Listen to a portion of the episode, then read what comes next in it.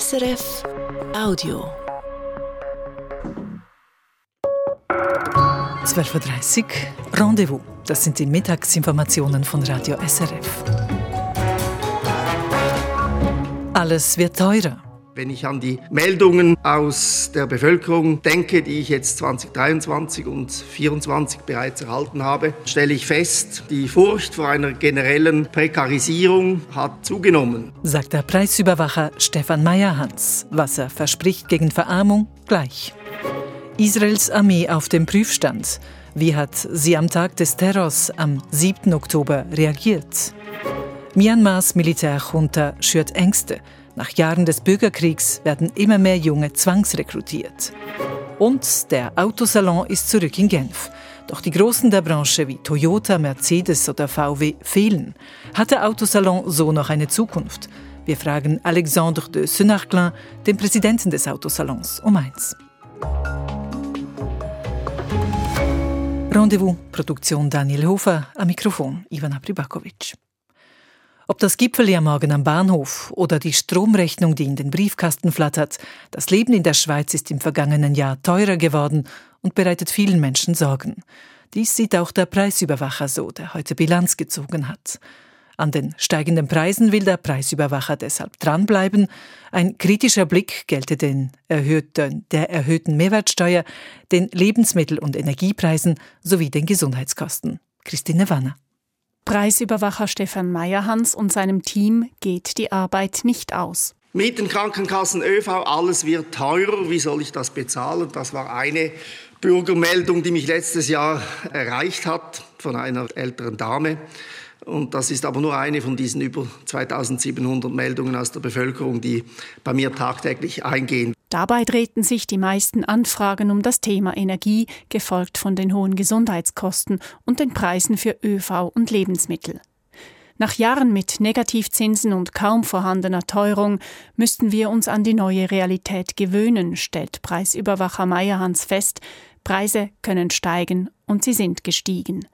Das allein ist ein Auftrag für ihn und sein Team. Es wird in der jetzigen Zeit noch wichtiger, Preise zu hinterfragen und bei Anpassungen Begründungen und Belege einzufordern. Sind Preiserhöhungen erklärbar und gerechtfertigt? Sind sie übertrieben oder gar missbräuchlich? Im letzten Jahr hat der Preisüberwacher Einsparungen in dreistelliger Millionenhöhe erreichen können, bilanziert er. Bei den Energie- und Treibstoffpreisen sieht er weiter Potenzial. Zum Beispiel will er die Margen bei den Raffinerien kritisch beobachten, die Netztarife wie auch den Ausbau der Fernwärme. Im Gesundheitswesen habe er Empfehlungen gemacht in Milliardenhöhe. Meist verhallen sie jedoch. Stefan Meyerhans fordert seit Jahren, Fehlanreize zu eliminieren. Man muss vorwärts machen. Wir können ja nicht Jahr um Jahr plus 4 Prozent, plus 8 Prozent bei den Krankenversicherungsprämien, wenn gleichzeitig bekannt ist, wo die Fehlanreize sind. Bei den Laborpreisen haben wir es schon seit Jahren gesagt, bis hin zu den eben Beatmungsgeräten. Einmal mehr will er die Politik in die Pflicht nehmen, die entscheidet, sei es im Parlament oder in den Kantonen. Denn eines zeigen die Schreiben, die Stefan Meyerhans erreichen, deutlich. Der Leidensdruck hat so enorm zugenommen. Das Thema Kaufkraft wird den Preisüberwacher weiter begleiten. In der Verantwortung sieht er insbesondere die öffentliche Hand und die staatsnahen Betriebe. Erfolgreich habe er im letzten Jahr gegen hohe Preissprünge gekämpft. Bei den Tarifen von Post und öffentlichem Verkehr gelang es, geplante Preiserhöhungen abzufedern um knapp 70 respektive 50 Millionen Franken. Im laufenden Jahr will Stefan Meyerhans den Handel und die Wirtschaft in die Pflicht nehmen, jene, die die Preise machen. Nach einem ersten Treffen mit den Konsumentenschutzorganisationen im Herbst soll Mitte Jahr ein zweiter sogenannter Kaufkraftgipfel stattfinden. Nach der Erhöhung der Mehrwertsteuer auf Anfang Jahr sollen zusammen die Preise analysiert werden. Für mich ist es sehr wertvoll, dass dieser Austausch stattfindet, aber Wunder erwarte ich davon jedenfalls nicht. Keine flächendeckenden Preissenkungen also, aber mehr Transparenz auf der Hochpreisinsel Schweiz. Christine Wanner zum Nachrichtenüberblick mit Michael Wieland. Der Regierungschef der Palästinenserbehörde tritt zurück. Mohammed Ishtaya teilte an einer Regierungssitzung mit, er habe beim Palästinenserpräsident Mahmoud Abbas seinen Rücktritt eingereicht. Grund dafür seien die jüngsten Entwicklungen in der Region, einschließlich des Gaza-Kriegs. Es brauche neue politische Strukturen, um die bevorstehenden Herausforderungen zu bewältigen. Die USA hatten zuletzt Druck auf Präsident Abbas ausgeübt, die palästinensische Autonomiebehörde grundlegend zu reformieren. Diese soll, nach internationalen Bestrebungen, die Verantwortung für das Westjordanland und den Gazastreifen übernehmen. Die palästinensische Führung ist seit Jahren gespalten. Die Autonomiebehörde unter Abbas verwaltet Teile des Westjordanlands, die Hamas agiert im Gazastreifen. Dänemark stellt die Ermittlungen zu den Explosionen und Lecks an den Nord Stream Gasleitungen in der Ostsee ein. Die Lecks an den Pipelines zwischen Russland und Deutschland waren im Herbst 2022 aufgetreten bei Dänemark und Schweden.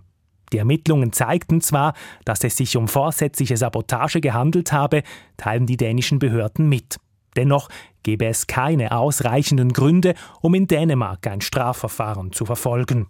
Zuvor hatte auch Schweden die Ermittlungen eingestellt, auch Schweden sah sich nicht zuständig. In Deutschland laufen die Ermittlungen noch. Konsumenten-, Verkehrs- und Hilfsorganisationen wie beispielsweise der Konsumentenschutz, der VCS oder die Caritas kritisieren das neue Tarif- und Billettsystem MyRide im öffentlichen Verkehr. Dieses benachteilige viele Reisende. Das Prinzip eine Fahrt, ein Preis werde ausgehebelt, die Preistransparenz verschwinde. Mit MyRide zeichnet eine App auf dem Smartphone die ÖV-Reise auf. Abgerechnet wird erst nach Wochen oder gar Monaten. Die Tariforganisation Allianz Swisspass will MyRide ab März mit Kundinnen und Kunden testen. Wie halten es Verwaltungsrätinnen und Verwaltungsräte von Schweizer Unternehmen mit dem Thema Nachhaltigkeit? Herausfinden wollte das eine Studie der Hochschule Luzern in Zusammenarbeit mit der Verwaltungsratsvereinigung und der Beratungsfirma Deloitte. Das Resultat? Die allermeisten Verwaltungsräte, nämlich vier von fünf, finden, dass das Thema Nachhaltigkeit immer wichtiger wird. Mit der Umsetzung von Maßnahmen hapert es dann aber oftmals. So haben weniger als die Hälfte der Befragten auch konkrete Ziele zur Nachhaltigkeit festgelegt, so die Studie. Befragt wurden mehr als 400 Verwaltungsrätinnen und Räte. Weil er sich während der Corona-Pandemie aktiv gegen Covid-Maßnahmen engagierte, war ein Polizist bei der Kantonspolizei Zürich fristlos entlassen worden. Zu Recht, wie nun das Bundesgericht urteilt. Das oberste Gericht der Schweiz lehnt eine Beschwerde des entlassenen Polizisten ab. Seine Vorgesetzten hatten ihm vorgeworfen, auf einer Plattform von Maßnahmengegnern aktiv gewesen zu sein. Auf dieser wurde den Lesenden zum Beispiel empfohlen, sie sollten Strafanzeige gegen Beamte einreichen, die ein Covid-Zertifikat von ihnen verlangten. Zu diesem Zweck wurde ein entsprechendes Beschwerdeformular aufgeschaltet. Eine Analyse ergab, dass der Polizist selbst dieses Formular aufgeschaltet hatte. Das Kantonslabor Basel-Stadt hat in vielen Kunststoffgegenständen verbotene Weichmacher entdeckt. Untersucht wurden Gegenstände in Basel-Stadt und im Kanton Jura. Die Umsetzung des Verbots von Phthalatverbindungen sei mangelhaft, heißt es in der Mitteilung. Die Weichmacher würden vor allem in PVC-Produkten wie Folien, Sportartikeln, Spielzeugen oder Bodenbelägen eingesetzt. Untersucht wurden gut 200 Produkte, gut jedes zehnte Produkt war betroffen. Weichmacher sind in Kunststoffgegenständen nicht gefunden, sie können leicht entweichen und in die Umwelt gelangen. Und der Blick aufs Wetter. Heute und morgen bleibt es im Norden meist bewölkt bei rund 9 Grad. Regengüsse gibt es heute nur lokal Morgen Vormittag regnet es dann verbreiteter. Dazu kommt morgen schwache bis mäßige Biese auf. Im Süden und in den angrenzenden Regionen bleibt es an beiden Tagen trüb und wiederholt nass. Dabei fällt teilweise Schnee bis in tiefe Lagen bei kaum mehr als 5 Grad. Am 7. Oktober griff die Hamas Israel an, tötete über 1200 Menschen und entführte 300 in den Gazastreifen. Der terroristische Angriff führte zum Krieg im Gazastreifen. Das Verhalten der israelischen Armee im Vorfeld und während dieses Angriffs wirft bis heute Fragen auf, welche die israelische Öffentlichkeit umtreiben. Jetzt hat die israelische Armee begonnen zu untersuchen, was innerhalb der Armee in den Tagen vor dem 7. Oktober geschah, am Tag selbst und in den Tagen danach. Frage an Auslandredaktorin Susan Brunner. Sie flogen ja noch am 7. Oktober nach Israel und berichteten in den Tagen nach diesem Hamas-Angriff aus dem Land. Das Verhalten der israelischen Armee gab schon zu reden, noch während der Angriff im Gange war. Warum? Ja, ich habe selbst gesehen, am Tag nach dem Angriff und selbst in den Tagen danach war die Armee kaum präsent, ausgerechnet in Israel. Wir fuhren damals durch leere Straßen, die Hamas war noch immer in Israel und die Armee war entweder nicht präsent oder völlig überfordert von der Situation. Und ausgerechnet in den Gemeinden, die an den Gazastreifen grenzen. Ständig feuerte ja die Hamas schon vor dem 7. Oktober Raketen auf diese Gemeinden. Die, der Übergang zum Gazastreifen sah ja aus wie eine Festung. Es gab modernste Überwachungstechnologie. Und trotzdem, niemand schien gefasst auf, so, auf einen solchen Angriff. Es war Chaos. Soldaten erschossen Israelis, die sich vor Terroristen versteckten. Die Bevölkerung in den Kibbuzim musste sich selbst verteidigen oder stundenlang auf Hilfe warten. Es gab viele tragische Ereignisse an dem Tag und dauerte mehrere Tage, bis die Armee wieder die Kontrolle hatte. Und diese Ereignisse sollen nun untersucht werden. Genau, ein Armee-Untersuchungsteam hat mehrere Ereignisse ausgewählt, welche sie jetzt untersuchen will. Darunter der Tod von 13 Geiseln der Hamas in Be'eri, Augenzeuginnen und Zeugen berichteten, ein israelischer Offizier habe befohlen, das Haus, in dem sich die Geiseln befanden, mit Panzerfeuer zu beschießen, obwohl sich darin Geiseln befanden. Und das treibt die israelische Öffentlichkeit besonders um, aber auch warum die Armee nichts vor einem bevorstehenden Angriff der Hamas merkte, obwohl zum Beispiel Soldatinnen, sogenannte Späherinnen an der Grenze zu Gaza Vorbereitungen der Hamas beobachteten und ihren Offizieren davon berichteten. Und das Ziel dieser Untersuchung ist, ein zeitliche, einen zeitlichen Ablauf der Ereignisse zu rekonstruieren, um zu sehen, was für Fehler gemacht wurden und ähm, auch Vorwürfe, ähm, dass zum Beispiel es Verstöße gegeben haben gegen äh, internationales Recht. Auch da will die Armee Fälle untersuchen. Eine Untersuchung der Armee mitten im Krieg? Das klingt ja eher unüblich. Also wieso dieser Zeitpunkt, wieso diese Eile? Einfach weil es so viele offene Fragen gibt und natürlich auch entsprechend äh, bis hin zu Verschwörungstheorien äh, in diesem Zusammenhang. Aber es gibt vor allem eine Vertrauenskrise in der Bevölkerung, weil die Bevölkerung hat sich bis jetzt eigentlich immer geschützt gefühlt durch die Armee, durch diesen Überwachungsapparat. Und dazu kommt, es gibt auch einen politischen Knatsch zwischen Regierung und der Armeeführung, äh, Armeeführung und deshalb will man nicht warten bis nach dem Krieg. Und was erwartet die Bevölkerung Israels von dieser Untersuchung? Das kommt darauf an, wen man fragt, weil die Bevölkerung in Israel ist sehr gespalten. Die einen wollen die Untersuchung gar nicht, andere wollen eine schonungslose Aufklärung, um aus Fehlern zu lernen.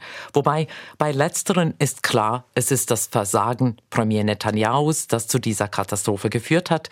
Bei denen, die für Netanyahu und seine Regierung sind, für die ist klar, die Hamas hat diese Katastrophe angerichtet und die Armee und die Geheimdienste waren nicht vorbereitet. Netanyahu trägt in ihren Augen keine Schuld. Also schlussendlich kann man sich fragen, egal wie die Untersuchung herauskommt, es wird auch dann wahrscheinlich die einen hören etwas, die anderen hören etwas anderes. Jetzt ist es ja so, dass die Armee diese Untersuchung selbst durchführt, also ihr eigenes Verhalten spiegelt. Das ist heikel oder zumindest ein sehr hoher Anspruch an die Armee. Warum macht man denn keine unabhängige Untersuchung? Das ist eben wegen diesem Knatsch äh, zwischen Armee und ähm, der Regierung Netanyahu. Auch das Vertrauen zwischen Armee und Netanyahu ist nicht da. Es gibt ein Gerangel um staatliche versus eine militärische Untersuchung. Und die größte Herausforderung neben dem Krieg ist eben das Vertrauen der israelischen Bevölkerung ineinander und in ihre Regierung. Danke für diese Einordnungen. Susan Brunner im Rendezvous. Und mit diesen Themen geht es in der Sendung weiter. Für junge Menschen wie mich in Myanmar ist dieses Rekrutierungsgesetz sehr gefährlich, sagt der 27-jährige Fotograf per verschlüsselter Sprachnachricht.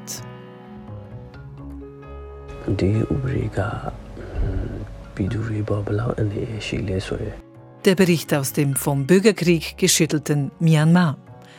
In Süddeutschland fühlen sich deutsche Bauern Schweizer Bauern gegenüber im Nachteil. Da ist ja die Ungleichheit. Ja, also es kann ja nicht sein, dass der eine sagt, oh, ich habe einen besseren Marktzugang, ich habe meine Wertschöpfung und der andere sagt, ich habe keine Wertschöpfung. Das geht nicht mehr. Ja. Und plötzlich fliegen skibegeisterte Touristen aus den USA in Scharen in die Schweiz. Was steckt dahinter? Die Antwort kurz vor eins. In Myanmar herrscht das Militär seit dem Putsch vor drei Jahren mit großer Härte. Seit das Militär Regierungschefin Aung San Suu Kyi in Scheinprozessen zu über 30 Jahren Haft verurteilt hat, kommt es fast im ganzen Land immer wieder zu Gefechten, Anschlägen, Entführungen, Bürgerkrieg. Die Gefängnisse sind voller politischer Gefangener, die vom Militär misshandelt, gefoltert und ermordet werden. Unabhängige Berichterstattung ist sehr schwierig. Journalisten werden bedroht, verfolgt und getötet. Nun braucht die Militärjunta neue Soldaten. Warum will sie junge Männer und Frauen zum Militärdienst zwingen? In der Bevölkerung geht die Angst um. SRF Südasien-Korrespondent Martin Aldravandi. Bilder von langen Warteschlangen vor der thailändischen Botschaft in Myanmar sind in den sozialen Medien zu sehen. Vor allem junge Menschen versuchen ein Visum für Thailand zu bekommen. Sie wollen das Land verlassen, um nicht in die Armee eingezogen zu werden.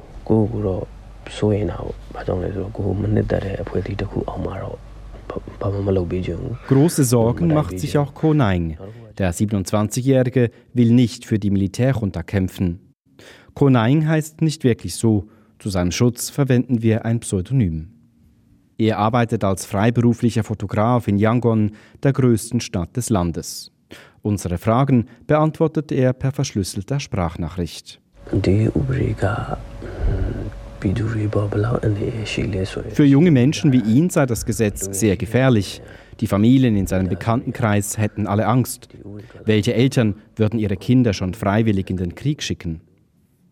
Seit dem Putsch vor drei Jahren sind vor allem viele junge Menschen in den Untergrund gegangen und haben sich bewaffneten Rebellengruppen angeschlossen. Die Militärjunta geht mit brutaler Härte gegen sie vor und bombardiert dabei auch zivile Einrichtungen. Rund zwei Millionen Menschen wurden seit dem Putsch innerhalb des Landes vertrieben. Konaing hat zwar einen Reisepass, der es ihm theoretisch erlauben würde, ins Ausland zu reisen, doch die Hürden seien hoch, sagt er. Zuerst müsste er ein Visum erhalten und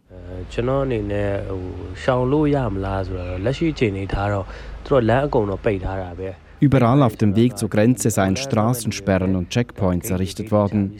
Leute in seinem Alter seien dort bereits festgenommen worden und am Flughafen werde genau überprüft, ob jemand in seinem Alter wirklich ausreisen dürfe. Die Militärjunta hat kürzlich ein Gesetz in Kraft gesetzt, wonach Männer bis 35 und Frauen bis 27 Jahre in die Armee eingezogen werden können. Fachleute sehen dies als Zeichen dafür, dass die Junta unter Druck ist. Musste sie in den vergangenen Monaten doch gleich an mehreren Fronten Niederlagen einstecken. Dem Militär bleibe nichts anderes übrig, als mehr Leute zu rekrutieren, sagt Nai Nai. Sie ist 24 und arbeitet als Sprachlehrerin. Auch Nai Nai heißt in Wirklichkeit anders. Zur Armee will sie auf gar keinen Fall. Und sie mache sich große Sorgen um sexuellen Missbrauch in der Armee. Nanai sagt, sie habe Angst davor, was die Soldaten ihr dort antun könnten. Myanmar zu verlassen ist für sie derzeit aber keine Option. Nanais Familie ist auf ihr Einkommen angewiesen. Die Menschen in Myanmar, sagt Nanai, gingen durch die Hölle.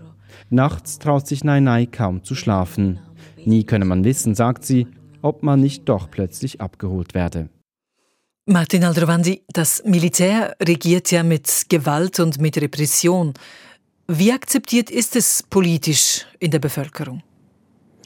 Ja, der Rückhalt in der Bevölkerung ist klein, vor allem eben bei jungen Menschen in Myanmar, von denen mir viele gesagt haben, sie wollen keine Diktatur, sondern sie hoffen auf eine Zukunft in einem demokratischen Land.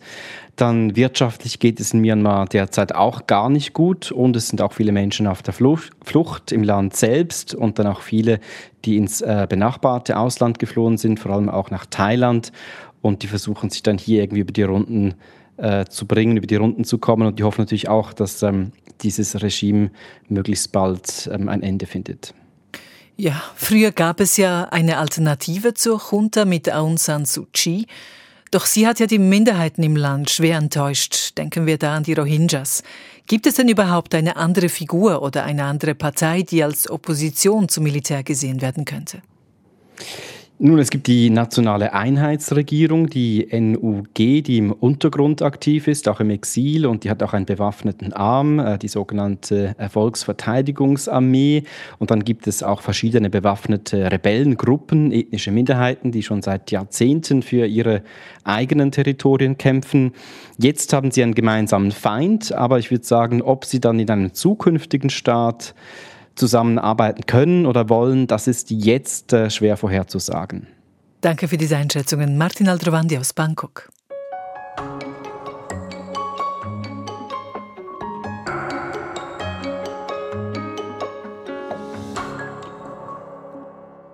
Schweizer Bauern kaufen und pachten in Süddeutschland im Grenzgebiet im großen Stil Land.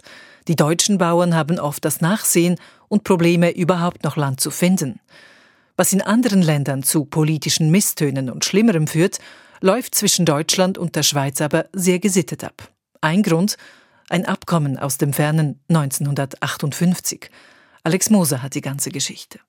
Beispielsweise Daniel Meister. Seine Kühe stehen in einem offenen Stall und genießen in der leicht erhöhten Gemeinde Bettmaringen im Schwarzwald einen wunderbaren Blick auf die Alpen.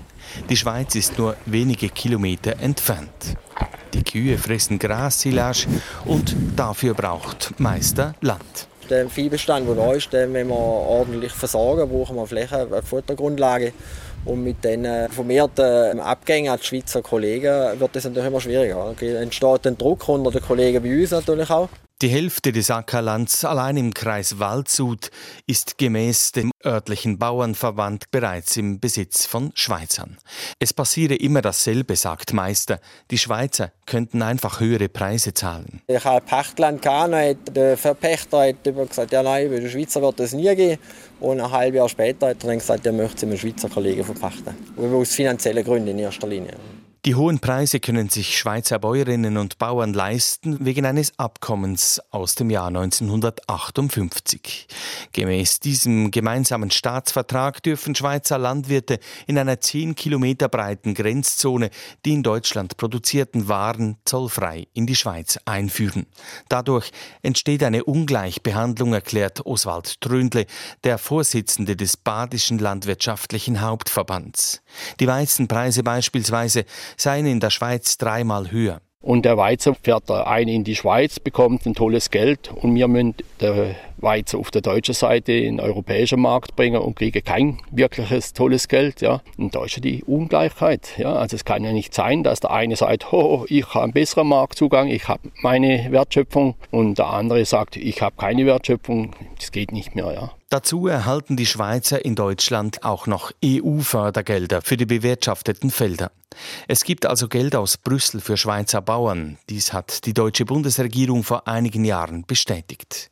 Das Abkommen aus dem Jahr 1958 habe bis in die 80er Jahre gut funktioniert, doch seither hat sich die Situation zugunsten der Schweizer verbessert. Oswald Tröndle fordert einen Marktzugang für die Schweiz, so dass auch die Deutschen ihre Waren zollfrei in die Schweiz einführen dürfen. Seine Idee findet jedoch kein Gehör in Berlin und auch nicht im eigenen Bundesland. Und auch das Abkommen sieht dies nicht vor. Also es kann nicht sein, dass mir im Prinzip durch Rahmenbedingungen gegängelt wäre, ja, wirtschaftlich an Rand gedrückt wäre und dann können Schweizer Kollegen sozusagen bewirtschaftet die Fläche ertragsstark und fahren dann die Produkte in die Schweiz ja, und sind dann zumal über, über der Grenze drüber sind das Schweizer Produkte.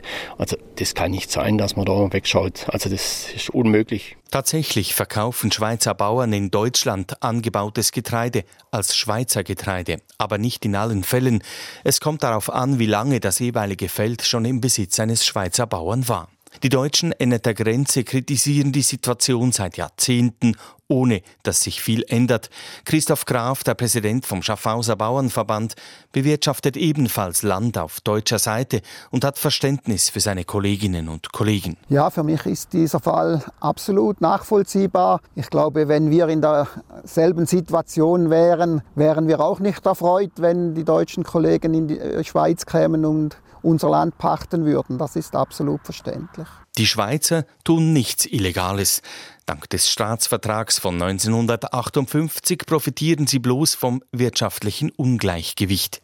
Sie reagieren deshalb mit Schulterzucken auf die Vorwürfe aus Süddeutschland. Die wirtschaftliche Situation ist im Moment halt so, dass die Schweizer im Vorteil sind und dadurch ist diese Situation ein bisschen einseitig. Und das scheint so zu bleiben. Berlin sei weit weg, sagen die süddeutschen Bauern, und Bern aus politischer Sicht noch viel weiter. Alex Moser. Geschlossene Grenzen, geschlossene Restaurants, geschlossene Hotels. Was zu Corona-Zeiten dem Tourismus in der Schweiz zugesetzt hat, ist Geschichte. Und doch ist heute einiges anders. Während Reisende aus China weniger in die Schweiz kommen als vor der Pandemie, kommen deutlich mehr Touristinnen und Touristen aus den USA. Der Grund liegt unter anderem in den USA selbst. Wer beim weltweit größten Betreiber von Skigebieten für 970 Dollar einen Saisonpass kauft, kann damit in 41 Ländern Skifahren gehen, auch in der Schweiz, zum Beispiel in Andermatt. Wirtschaftsredaktor Niklaus Riegert hat sich in Andermatt im Kanton Uri umgehört.